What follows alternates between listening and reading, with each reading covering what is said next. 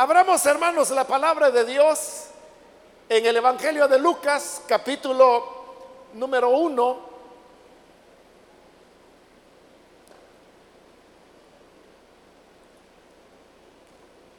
Hace poco tiempo iniciamos el estudio de este Evangelio de Lucas y como digo, nos encontramos en el capítulo 1, donde leeremos los versículos que corresponden en la continuación de este estudio.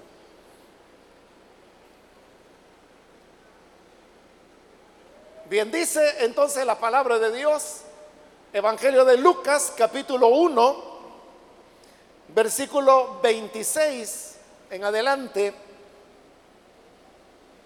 Al sexto mes, el ángel Gabriel fue enviado por Dios a una ciudad de Galilea llamada Nazaret, a una virgen desposada con un varón que se llamaba José, de la casa de David. Y el nombre de la virgen era María. Y entrando el ángel, en donde ella estaba, dijo, salve muy favorecida, el Señor es contigo bendita tú entre las mujeres. Mas ella cuando le vio, se turbó por sus palabras y pensaba qué salutación sería esta.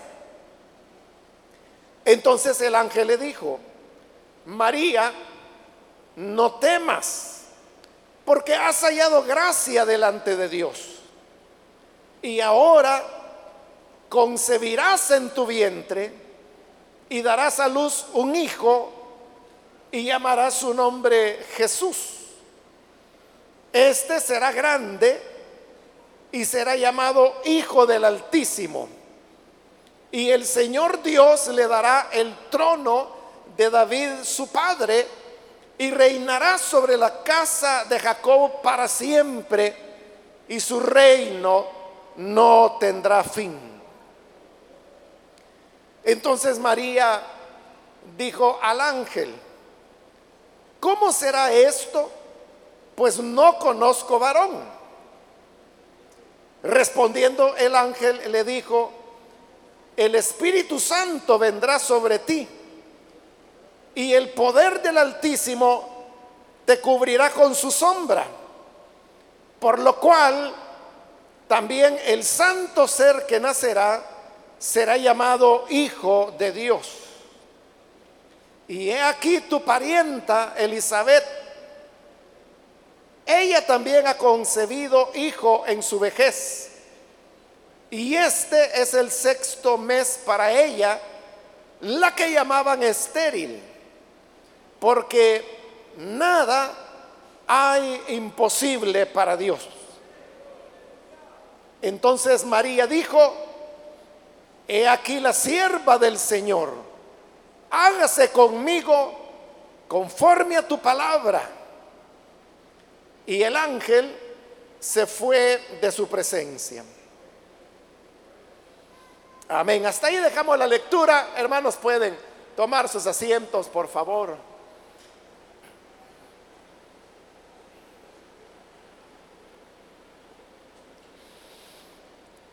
Hermanos, en esta lectura que acabamos de realizar, usted se ha dado cuenta que después que Lucas ha relatado lo que fue el anuncio del nacimiento de Juan el Bautista, ahora va a relatar el anuncio del nacimiento del Señor Jesús. Iniciamos la lectura en el versículo 26 porque ahí es donde inicia el relato del anuncio de que Jesús nacerá. Entonces dice, al sexto mes, el ángel Gabriel fue enviado por Dios a una ciudad de Galilea llamada Nazaret. Note que el relato comienza con una referencia de tiempo. Porque está diciendo al sexto mes. Pero claro, inmediatamente uno se pregunta, bueno, ¿al sexto mes de qué? o el sexto mes, pero contando a partir de cuándo.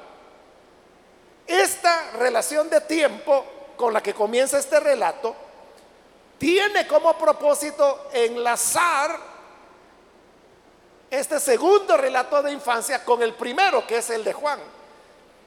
Porque note cómo termina el de Juan en el versículo 25. Perdón, es en el 24, versículo 24 dice, después de aquellos días,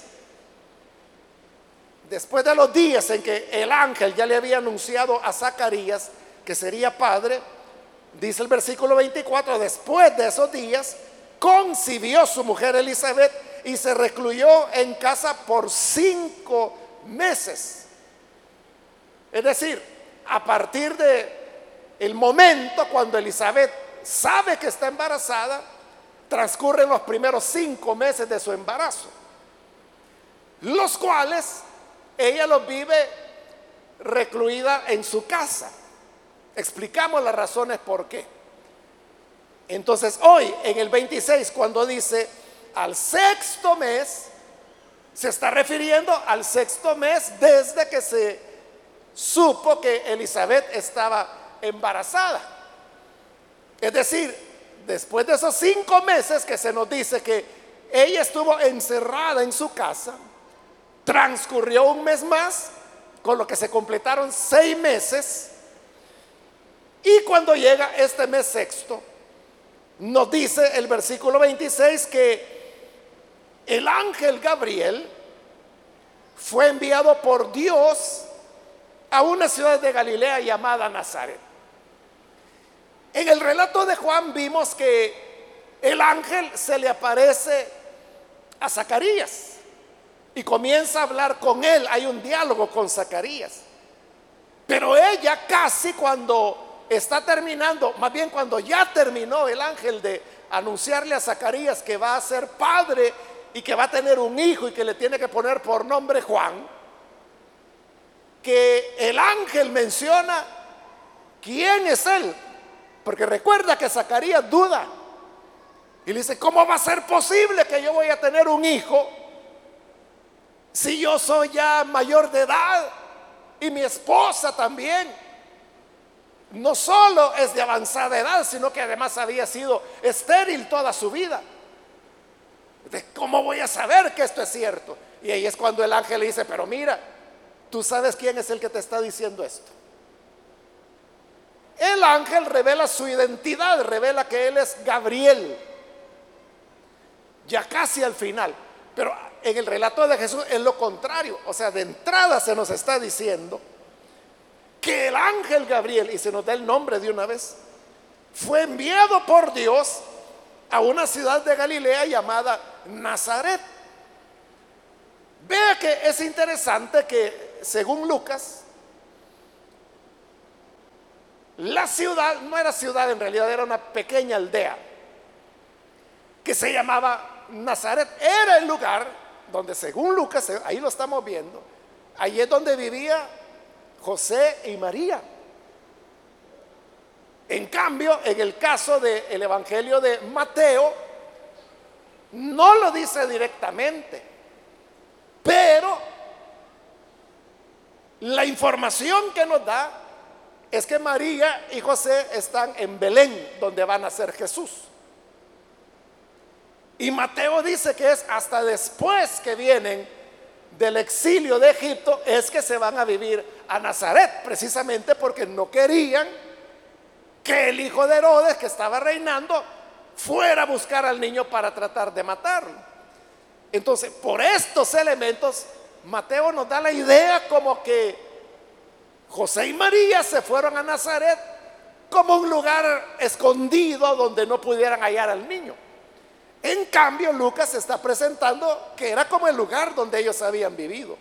Más adelante, vamos a ver que Lucas relata el tema del censo y que por eso tienen que ir a empadronarse a Belén y que allí es donde le sobreviene a María el tiempo de dar a luz y es cuando Jesús nace en Belén.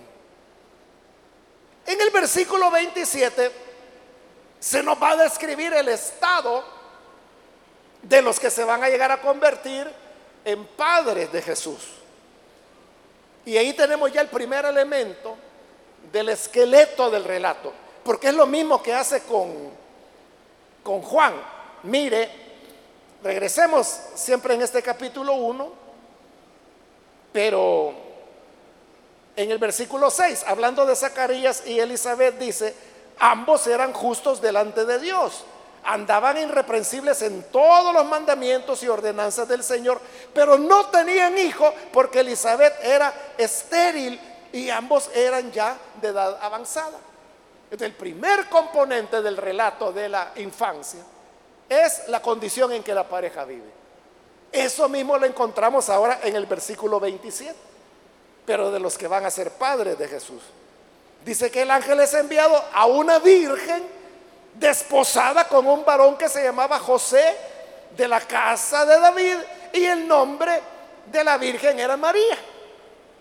Entonces ve, así como se describió a Zacarías y a Elizabeth, hoy se está describiendo a José y a María. Estamos ahí en el formato que Lucas está repitiendo. Pero veamos el versículo 27. En primer lugar dice que era una virgen desposada con un varón que se llamaba José.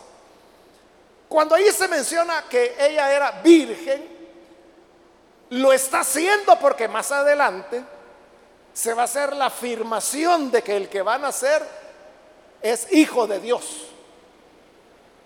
Pero eso de ser hijo de Dios hay que entenderlo. Pero ese entendimiento pasa por el hecho de reconocer que María era virgen. Y aquí en este versículo 27, cuando dice que era una virgen, está hablando de una virgen, de una joven, en este caso una jovencita, que no había tenido relaciones sexuales. En ese sentido, la palabra griega que se utiliza, de eso está hablando. Digo esto porque en Isaías, donde está la otra profecía que dice, he aquí que la Virgen concebirá y llamará su nombre Emanuel. Ahí, ahí en, Isaías, cuando dice la Virgen concebirá, la palabra virgen que ahí se usa no necesariamente, más bien no habla de una virginidad anatómica, digamos, no, no, tiene nada que ver con que si esta joven había tenido o no relaciones. Aquí sí está diciendo que no, porque es virgen en ese sentido. Pero Isaías lo que está diciendo, lo que se ha traducido como virgen, lo que Isaías está diciendo es que era una jovencita, muy joven, que por ser muy joven se aducía que era virgen. Es algo parecido, hermanos, a lo que nosotros hacemos, pero en español con la palabra niña, por ejemplo. Entonces, si de una adolescente, por ejemplo, alguien dice, eh, pero ella es una niña, eso usted lo puede entender en dos sentidos. Puede entenderlo en el sentido de que está jovencita, ¿verdad? Que es una niña, es menor de edad. Pero también se puede entender en el otro sentido, niña en el sentido de que es virgen. De hecho, hay personas que así lo usan. Que dicen, no, si mire, si ella es, una niña, o esta niña, dice la gente. Pero niña no está significando que sea menor de edad. Allí lo están usando en el sentido de que nunca ha tenido relaciones sexuales. Esa es la palabra que Isaías está utilizando en su profecía. Cuando dice la virgen concebirá, es como que si dijera la niña concebirá. Claro, siempre provoca sorpresa, ¿verdad? Bueno, pero si es niña, entonces ¿cómo es que va a concebir? Pero Lucas está siendo mucho más enfático. No solo está diciendo de que era de corta edad, sino que nunca había tenido relaciones sexuales. Mateo lo dice claramente también. Pero eso sí, esta jovencita estaba comprometida, dice que estaba desposada con un varón que se llamaba José. El matrimonio entre los judíos, y no solo entre los judíos, sino que era en el mundo eh, greco-romano del siglo I y de siglos anteriores también. El matrimonio tenía dos partes. La primera parte era lo que se llamaba el desposorio. El desposorio era como la parte legal. Cuando el novio tenía que llevar testigos y le pedía al papá de la joven que le entregara a su hija como esposa. Entonces estaban los testigos y entonces se hacían documentos legales. El novio pagaba la dote. La dote era una cantidad de dinero. Se podía pagar en dinero o se podía pagar en especias. Pero el novio tenía que pagar por la novia. Esto no significaba que el novio estuviera comprando la novia, porque no era que la comprara. La dote era una compensación que el novio le daba a la padre, al padre de la joven, porque se la iba a llevar. Porque este padre tenía esta hija, entonces la hija le cocinaba, acarreaba agua, algunas hijas cuidaban de los ganados, como por ejemplo Raquel, la hija de Labán, ¿verdad? Cuidaba las ovejas de su padre. Séfora, la hija de Jetro, cuidaba las ovejas de su padre. Es decir, las hijas hacían oficios domésticos. Pero si sucedía que venía un muchacho y decía, mire, yo me quiero casar con su hija. Entonces el padre decía, bueno, está bien, o sea, no, le puedo negar, ¿verdad? Que, que mi hija se case. Pero si mi hija se va, ¿Quién va a cocinar? ¿Quién va a carrear agua? ¿Quién va a traer la leña? ¿O quién va a cuidar a las ovejas si es que lo hacían? Entonces, como ya no iba a tener a la hija, el padre tenía que contratar o comprar a un esclavo o a una esclava. Y eso le iba a costar dinero. Por eso es que el novio le daba la dote, que era una compensación. Vaya, mire, querido futuro suegro, aquí está esta cantidad, que como le he dicho, podía ser en dinero, podía ser en especias, para que usted pueda compensar la pérdida de la hija que me va a dar como esposa. Esa transacción de entregar la dote, eso sellaba el compromiso legal. A partir de ese momento ellos eran considerados esposos, porque ya habían cumplido, el novio había cumplido con todos los requerimientos legales pero todavía no vivían juntos. Porque luego tenían que preparar lo que era propiamente la boda. Y algunas veces la boda podía tomar tiempo, algunas veces hasta un año después. Eso es justamente lo que está pasando acá. José había dado la dote por María, ya estaban legalmente casados, pero no están viviendo juntos todavía. De José, hermanos, no sabemos nada. De José, la Biblia casi no habla nada.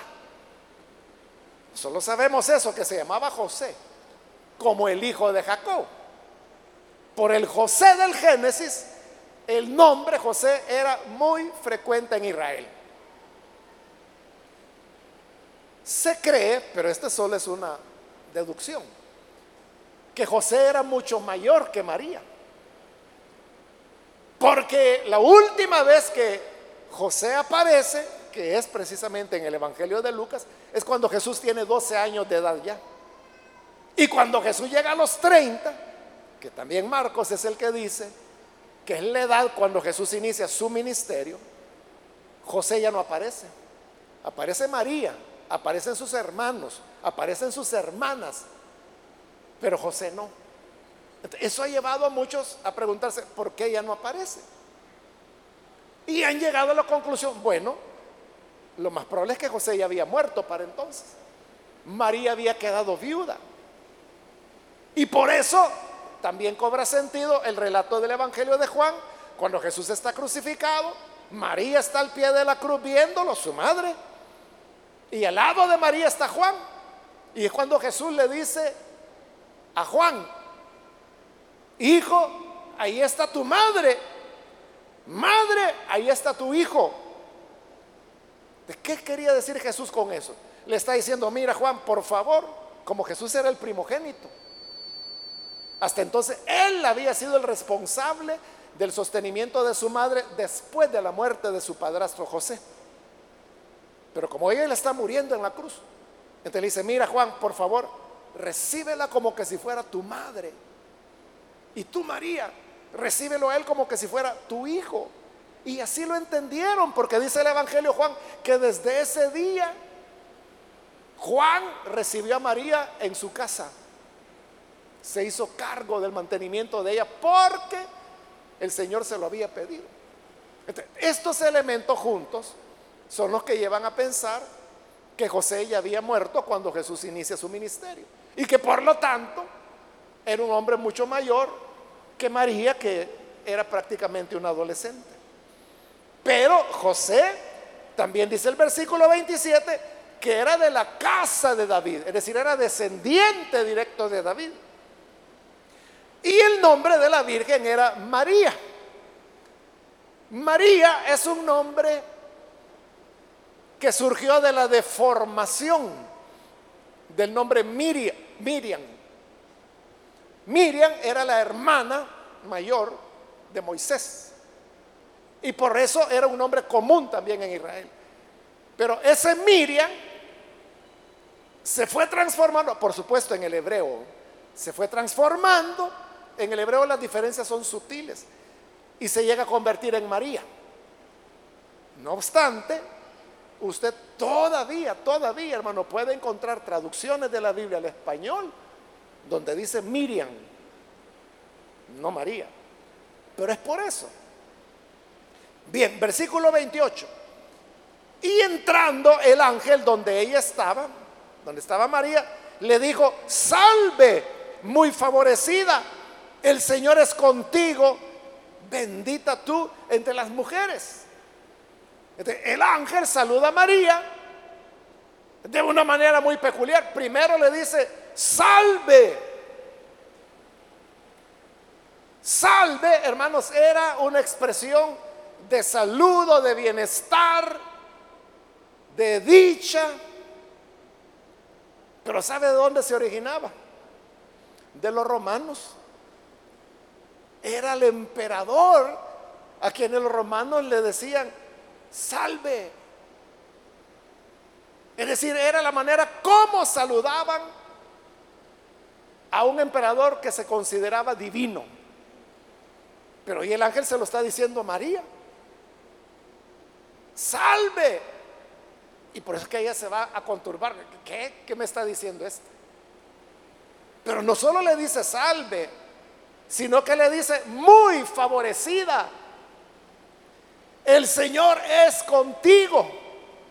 Bendita tú entre las mujeres. ¿Por qué María habría de ser favorecida?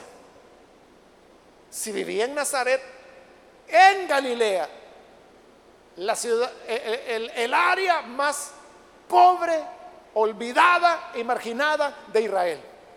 si vivía María, entonces María era una joven, una adolescente, campesina, pobre, sin mayores recursos. Y el ángel está diciendo que es favorecida. ¿Cómo va a ser favorecida si vive en esas condiciones? Pero además le dice que ella es bendita entre las mujeres. Otra vez, ella podría preguntar, ¿y por qué yo soy bendita sobre todas las demás mujeres? O sea, ¿qué tengo yo que las otras mujeres no tengan? O al revés, ¿verdad? ¿Acaso no hay mujeres que viven mucho mejor que yo? Princesas, reinas, que son mucho más favorecidas que yo. ¿Por qué voy a ser yo la bendita sobre todas las mujeres? Claro, ella no lo sabe. Pero el ángel le dice que eres bendita sobre todas las mujeres. Porque Jesús solo se encarnó una vez en la eternidad. Solo nacería una vez. Y solo nacería de una madre. Igual que todos nosotros, ¿verdad? Que solo tenemos una madre. Y esa madre del Hijo de Dios que va a nacer es esta muchachita a quien el Señor ha escogido y le ha enviado nada menos que a Miguel, perdón, a Gabriel, al ángel Gabriel, para que le anuncie que por eso ella es favorecida, que por eso es bendita sobre todas las mujeres, porque ninguna otra mujer, ni antes, ni después, ni jamás, podría tener el privilegio que María tuvo de ser, de llevar en su vientre al Dios que creó los cielos y la tierra.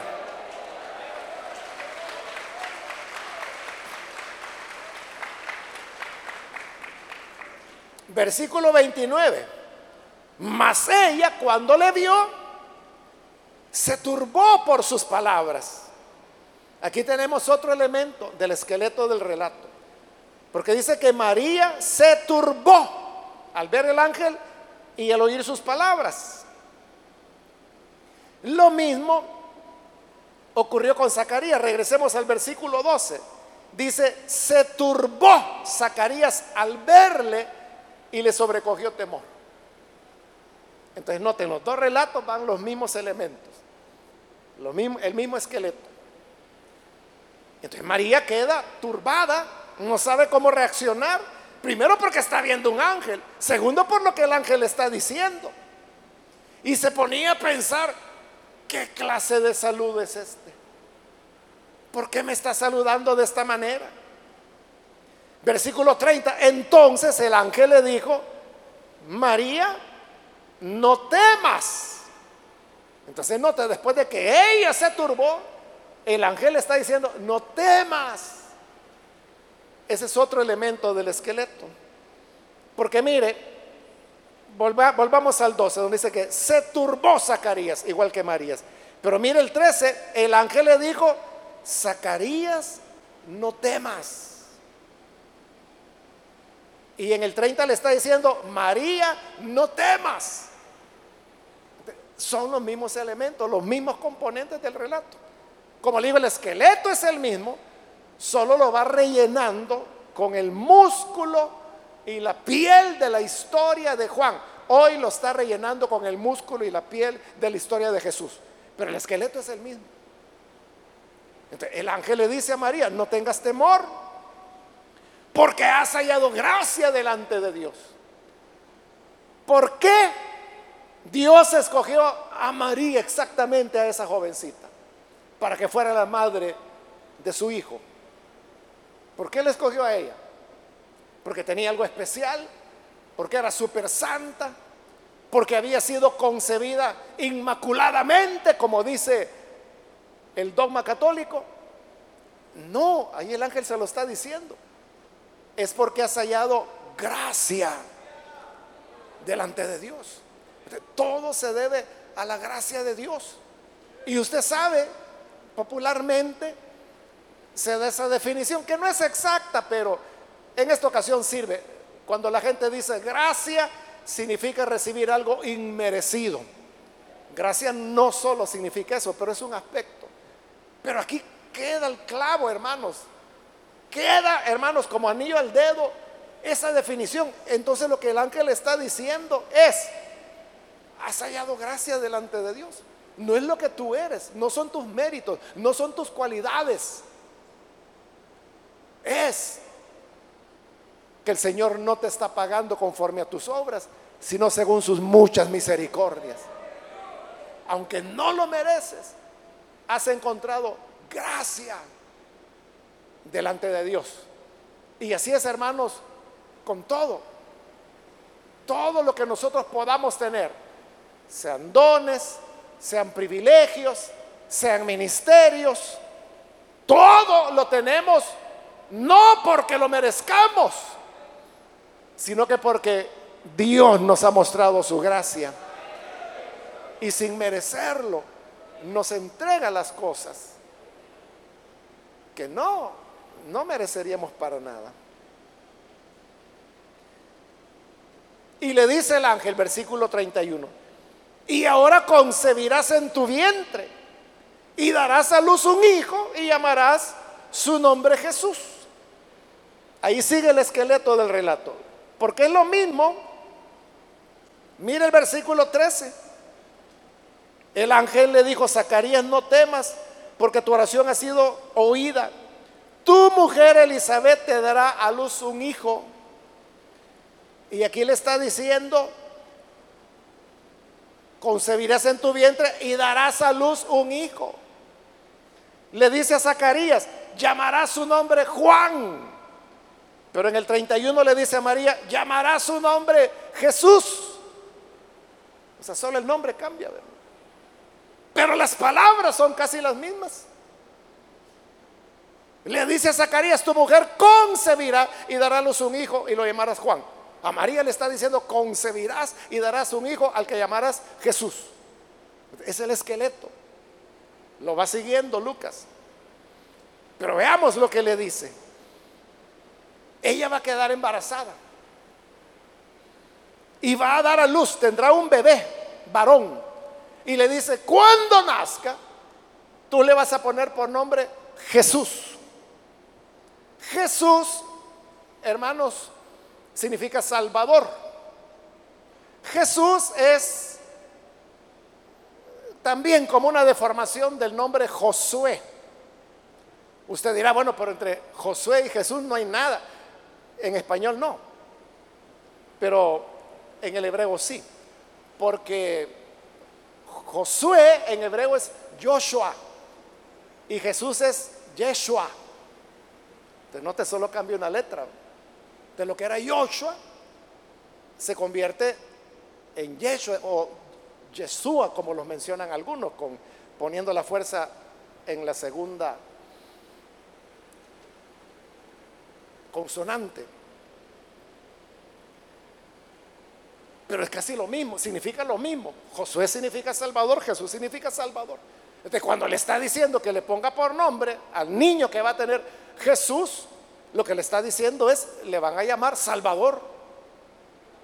Mateo en su relato amplía eso porque dice, le llamarán Jesús porque Él salvará a su, a su pueblo de sus pecados. Aquí no le dice que va a salvar a su pueblo, pero sí le dice que se va a llamar Jesús, que es Salvador. Entonces quien viene es el que va a salvar. Versículo 32. Este será grande. Ahí está siguiendo el esqueleto Lucas. Porque miren el 15, se le dijo a Zacarías, porque será grande. Será grande delante de Dios. Y a María se le dijo, será grande y será llamado Hijo del Altísimo. Y el Señor Dios le dará el trono de David, su padre. Entonces le está diciendo que este niño Jesús que va a nacer, le van a llamar el Hijo del Altísimo. Y que además Dios le va a entregar el trono de su padre, que es la promesa que Natán, el profeta Natán, le dio a David allá en el libro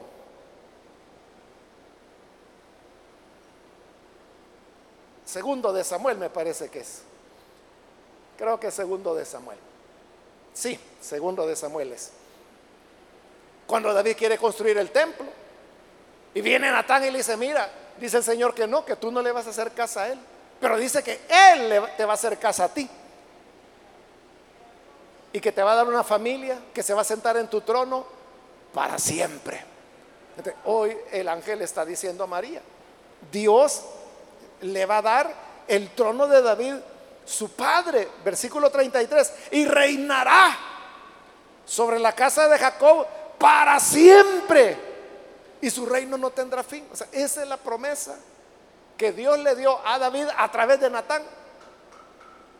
Y hoy se le está diciendo a María, e-, él va a nacer pero esto que el ángel está diciendo a María tiene repercusiones serias. Porque lo que le está diciendo es que van a ser el rey, que se va a sentar en el trono de David y que él va a gobernar para siempre. Pero eso era un problema. ¿Por qué? Porque en Israel había rey, que eran los Herodes. Bueno, en este momento es Herodes el Grande el que está reinando, el padre de los que serían los otros Herodes que van a aparecer. que cada quien tenía su nombre, pero por ser hijos de Herodes el Grande fueron heredando el título de Herodes. Pero entonces, se imagina el conflicto dentro de María. O sea, significa que mi hijo tiene que destronar a este rey. Pero el problema no solo era Herodes, el problema es que detrás de Herodes estaba el imperio romano, que era quien lo había reconocido y lo respaldaba como rey. Entonces era, hablando políticamente, un lío lo que el ángel estaba anunciando a María. Entonces ella está perpleja por todo lo que está pasando. Pero entonces viene María y dice el versículo 34, le dijo al ángel, ¿cómo será esto? Porque no conozco varón. O sea, ¿cómo voy a salir embarazada si yo, es cierto, estoy desposada, pero yo nunca he tenido relaciones sexuales? ella tiene ahora una pregunta. Pero Lucas aquí está siguiendo el esqueleto del que, del que hablamos, ¿verdad? Porque lo mismo es lo que dice Zacarías. Versículo 18, dijo Zacarías al ángel, ¿en qué conoceré esto? Porque yo soy viejo y mi mujer es de edad avanzada. La excusa de María fue, ¿cómo será esto si yo no conozco varón? La excusa de Zacarías fue, ¿cómo será esto? Porque yo soy viejo y mi mujer es de edad avanzada. O sea, los problemas son diferentes, pero la estructura del relato que presentan una duda es la misma. Te sigue fielmente el esqueleto de los relatos, que como dije son tomados de los relatos de infancia del Antiguo Testamento. Entonces viene el ángel, versículo 35. O sea, porque tiene lógica la pregunta de ella. ¿Cómo voy a tener un hijo si yo soy virgen? No he tenido nunca relaciones sexuales. Entonces viene el 35. Respondiendo el ángel, le dijo, el Espíritu Santo vendrá sobre ti y el poder del Altísimo te cubrirá con su sombra. Entonces, ¿cómo iba a ocurrir eso? Usted puede ver que el ángel realmente no le está dando una explicación. Lo que le está dando son ciertas ideas. Lo que le está diciendo es, el Espíritu Santo vendrá sobre ti. Ajá, y, luego, la sombra del Todopoderoso te va a cubrir. Ajá, y, y, y con eso qué? Porque Él no está dando una explicación. Pero en lo que está diciendo, Él, el ángel, lo que está transmitiendo es, mira, esto no seguirá el camino de la normalidad o de la naturaleza. Porque claro, si alguien quiere tener un hijo, una joven quiere tener un hijo, pues tiene que buscar una pareja, ¿no? Para que la fecunde. Pero en este caso no, le dice, es el Espíritu Santo que lo va a hacer. La sombra del Altísimo te va a cubrir. Eso tenía una simbología. Y es estar bajo la cobertura, bajo la protección de Dios. No hay una explicación. ¿Por qué no hay una explicación? Porque era un milagro lo que iba a ocurrir. Y los milagros son milagros porque no tienen explicación. Pero aquí viene algo importante, le dice que como será el Espíritu Santo el que vendrá sobre ti y el poder del Altísimo te cubrirá con su sombra. Por esto le dice, el santo ser que nacerá será llamado Hijo de Dios. Ya él había dicho, el ángel ya había dicho que sería llamado Hijo del Altísimo. Pero hoy le está diciendo que eso del Hijo del Altísimo no es un título, es que, es que de verdad será hijo de Dios. Entonces, si las cosas eran como María lo estaba pensando, que quizás estaba pensando en José, ¿verdad? Y que a través de él iba a concebir para que naciera el bebé que el ángel está diciendo que tiene que llamarse Jesús. Hubiera sido hijo de hombre, pero no era hijo de hombre, era el hijo de Dios el que iba a nacer. no podía tener padre humano. Y por eso el ángel le dice, como es el poder del Altísimo que te va a cubrir con su sombra, el santo ser que va a nacer será hijo de Dios, porque es Dios quien lo está engendrando. Él es el Padre. No va a ser un hombre. No va a ser un hombre que lo va a engendrar y que este niño será tan bonito y tan bien portado que la gente le iba a comenzar a llamar hijo de Dios. No, no. De verdad será hijo de Dios. Dios lo va a engendrar por el poder de su espíritu. Eso por un lado. Y por el otro lado hay una razón teológica, hermanos. Y es que usted sabe que todos nosotros, en el momento de nacer, heredamos el pecado de Adán. Eso es lo que en teología se llama la herencia adámica, es decir, la herencia de Adán, que es una herencia de pecado. La Biblia lo llama carne, lo llama viejo hombre, lo llama hombre natural. Son diversos nombres, pero se refiere a que cuando nosotros nacemos ya traemos una herencia de pecado. Pero Jesús no podía tener pecado. Porque si Jesús hubiera tenido la herencia adámica, el pecado que se transmite de generación en generación desde Adán, entonces al morir en la cruz, Cristo hubiera muerto por su pecado y no hubiera podido morir por nuestros pecados. Pero como Él no nació de hombre, sino que de Dios, Él quedó libre de la herencia adámica.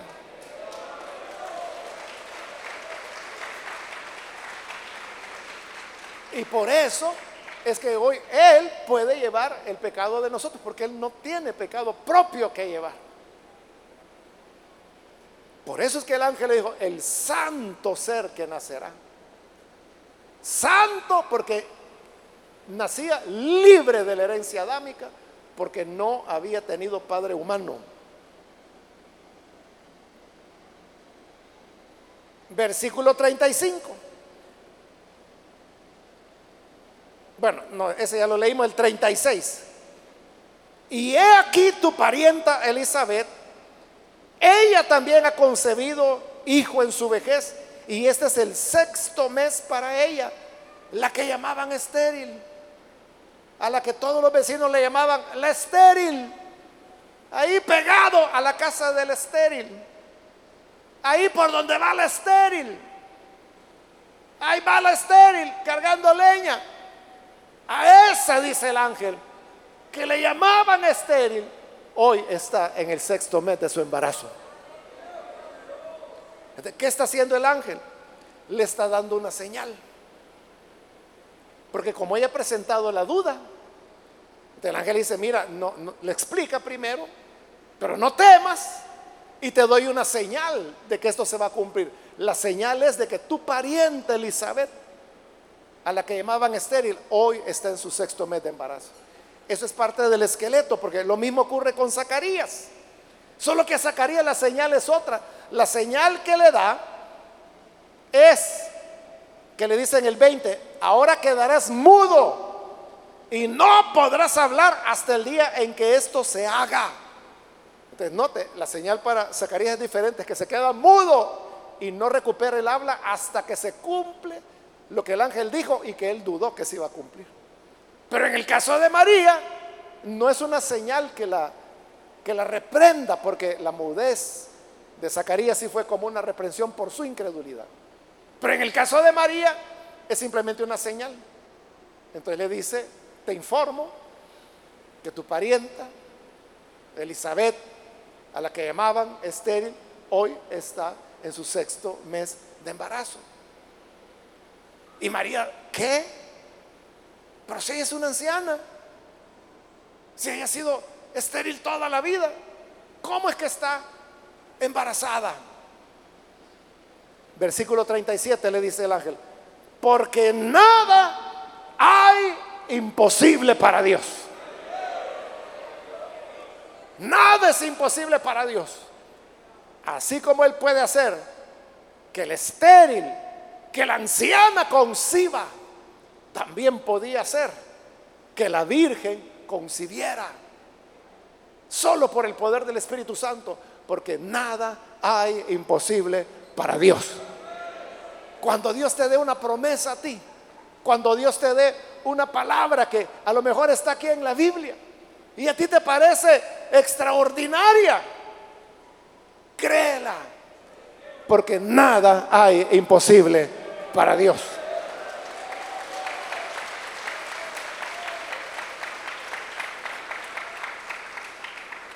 Y llegamos al final del relato cuando en el 38 dice, entonces María dijo, he aquí la sierva del Señor, hágase conmigo conforme a tu palabra. Y entonces el ángel se fue de su presencia, había cumplido ya su misión. Pero note las palabras de María. Ella lo que está diciendo es que así sea, que lo que has anunciado se cumpla. Esto no era fácil para María. Porque el ángel está diciendo que ella va a resultar embarazada y no de José.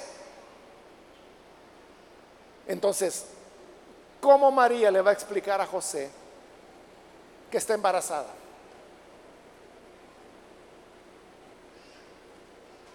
Claro, ella le podía decir, es que un ángel se me apareció y el ángel me dijo que por el Espíritu Santo yo iba a quedar embarazada, así que estoy ya embarazada.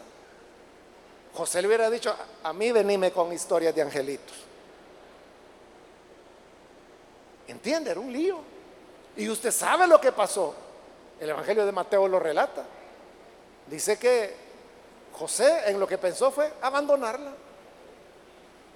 Pero como él era un hombre justo, no quería hacerle un escándalo entonces dijo, la voy a abandonar en secreto sin que nadie se dé cuenta. No le voy a explicar a nadie.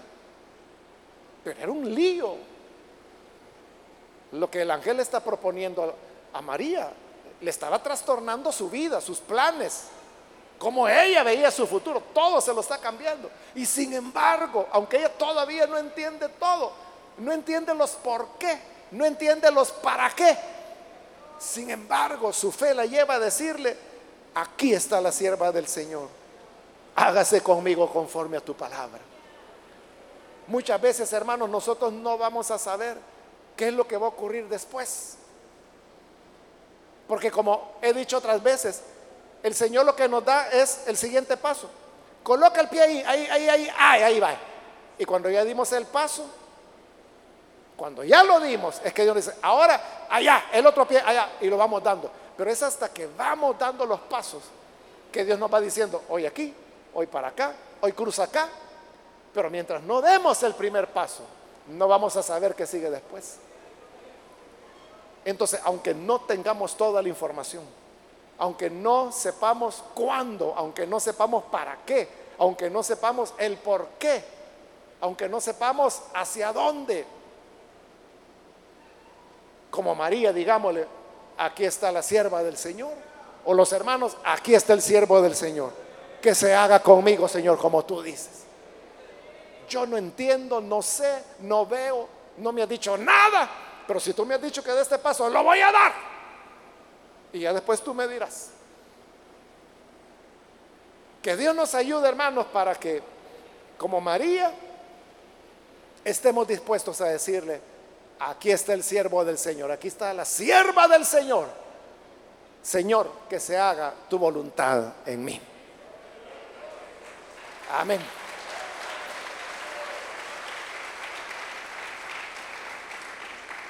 Vamos a orar, hermanos, vamos a cerrar nuestros ojos.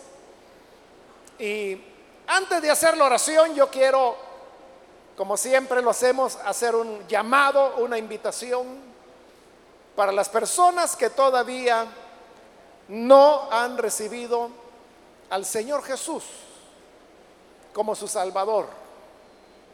Pero usted ha oído la palabra y aquí hay varias cosas que, que llaman la atención. En primer lugar, el gran amor de Dios,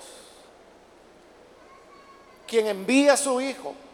En segundo lugar, aprendemos cómo las promesas de Dios se cumplen. Habían pasado siglos desde que Dios le dio a David la promesa que tendría un hijo que se sentaría en su trono para siempre. Y es hasta hoy, siglos después, que esta promesa se va a cumplir en Jesús. También aprendemos que nada hay imposible para Dios. Y también aprendemos de la importancia de ponernos a la disposición del Señor. Aquí está la sierva del Señor, aquí está el siervo del Señor. Haz conmigo según tu voluntad. Quiero invitar si hay algún amigo o amiga que todavía no ha recibido al Señor Jesús como su Salvador. Pero si usted ha escuchado hoy la palabra y quiere responder como María respondió, hágase en mí tu voluntad. Hoy es el momento para donde está, ponerse en pie y puesto en pie, decirle al Señor que se haga en mí tu voluntad. ¿Quiere entregar su vida a Jesús? Póngase en pie, por favor. Cualquier amigo, amiga que hoy necesita recibir a Jesús por primera vez, póngase en pie. Venga, queremos orar por usted. ¿Hay alguna persona, algún amigo, amiga, que ha oído la palabra? Venga, acérquese. Venga hoy al Hijo de Dios. Queremos orar por usted. Por eso le pido ponerse en pie para saber quiénes son las personas por las cuales oraremos. Necesita hacerlo, póngase en pie. Dígale al Señor, aquí estoy para hacer tu voluntad. Puede venir. Muy bien, aquí hay una persona, Dios la bendiga, bienvenida. Alguien más que necesita venir a Jesús. Puede ponerse en pie. Le animo para que aproveche la oportunidad. ¿Hay alguien más que necesita venir a Jesús? Póngase en pie. El Señor lo va a recibir. Recuerde que todo es por la gracia de Dios. Muy bien, aquí hay un hombre. Dios lo bendiga. Bienvenido también. No es porque seamos buenos, por nuestros méritos, por nuestras cualidades. Es por la gracia de Dios. Sin merecerlo. Él nos ofrece sus bendiciones. El perdón. El nuevo nacimiento. La salvación. La morada de su espíritu. Todo esto. Si venimos a Él. ¿Hay alguien más que viene a Jesús? Póngase en pie otro amigo o amiga puede ponerse en pie. Quiero ganar tiempo, hermanos, también para aquellos hermanos o hermanas que se alejaron del Señor por la razón que haya sido. Pero hoy necesita reconciliarse. Póngase en pie y vamos a orar. ¿Hay alguien que necesita reconciliarse? Hermano, hermana, si usted se alejó del Señor, pero hoy necesita reconciliarse, póngase en pie y vamos a orar por usted. Venga, aproveche este momento, aproveche la invitación que hacemos. Voy a terminar Hago ya la última llamada y luego oramos. Pero si hay alguien que necesita venir a Jesús por primera vez o necesita reconciliarse, póngase en pie. Y esta fue ya la última llamada. Aprovechela.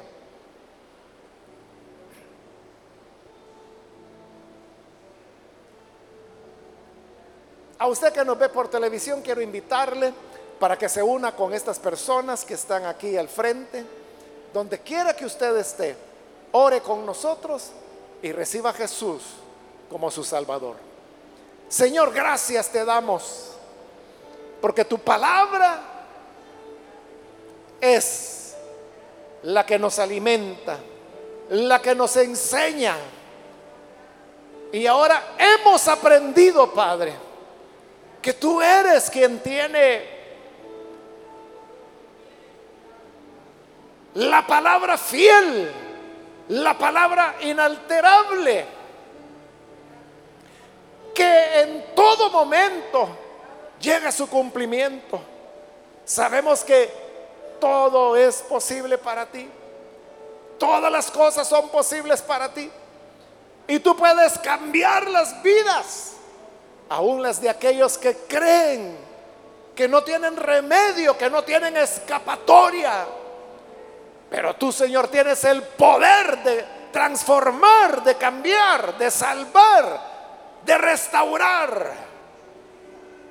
Afírmales dentro de tus caminos y ayúdanos a todos, a todo tu pueblo, ayúdanos para que podamos, Señor,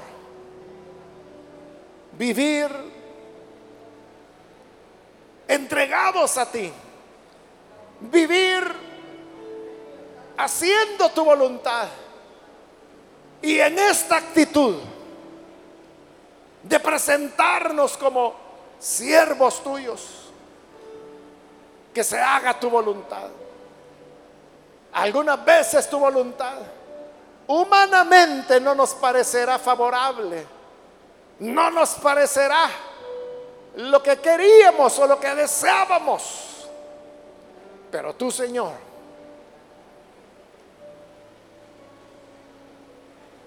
siempre manifestarás tu gracia. Y aunque haya un precio que pagar, al final tu nombre será glorificado. Por eso, Señor, que se haga tu voluntad en nuestras vidas. Es nuestra oración por Jesucristo nuestro Salvador.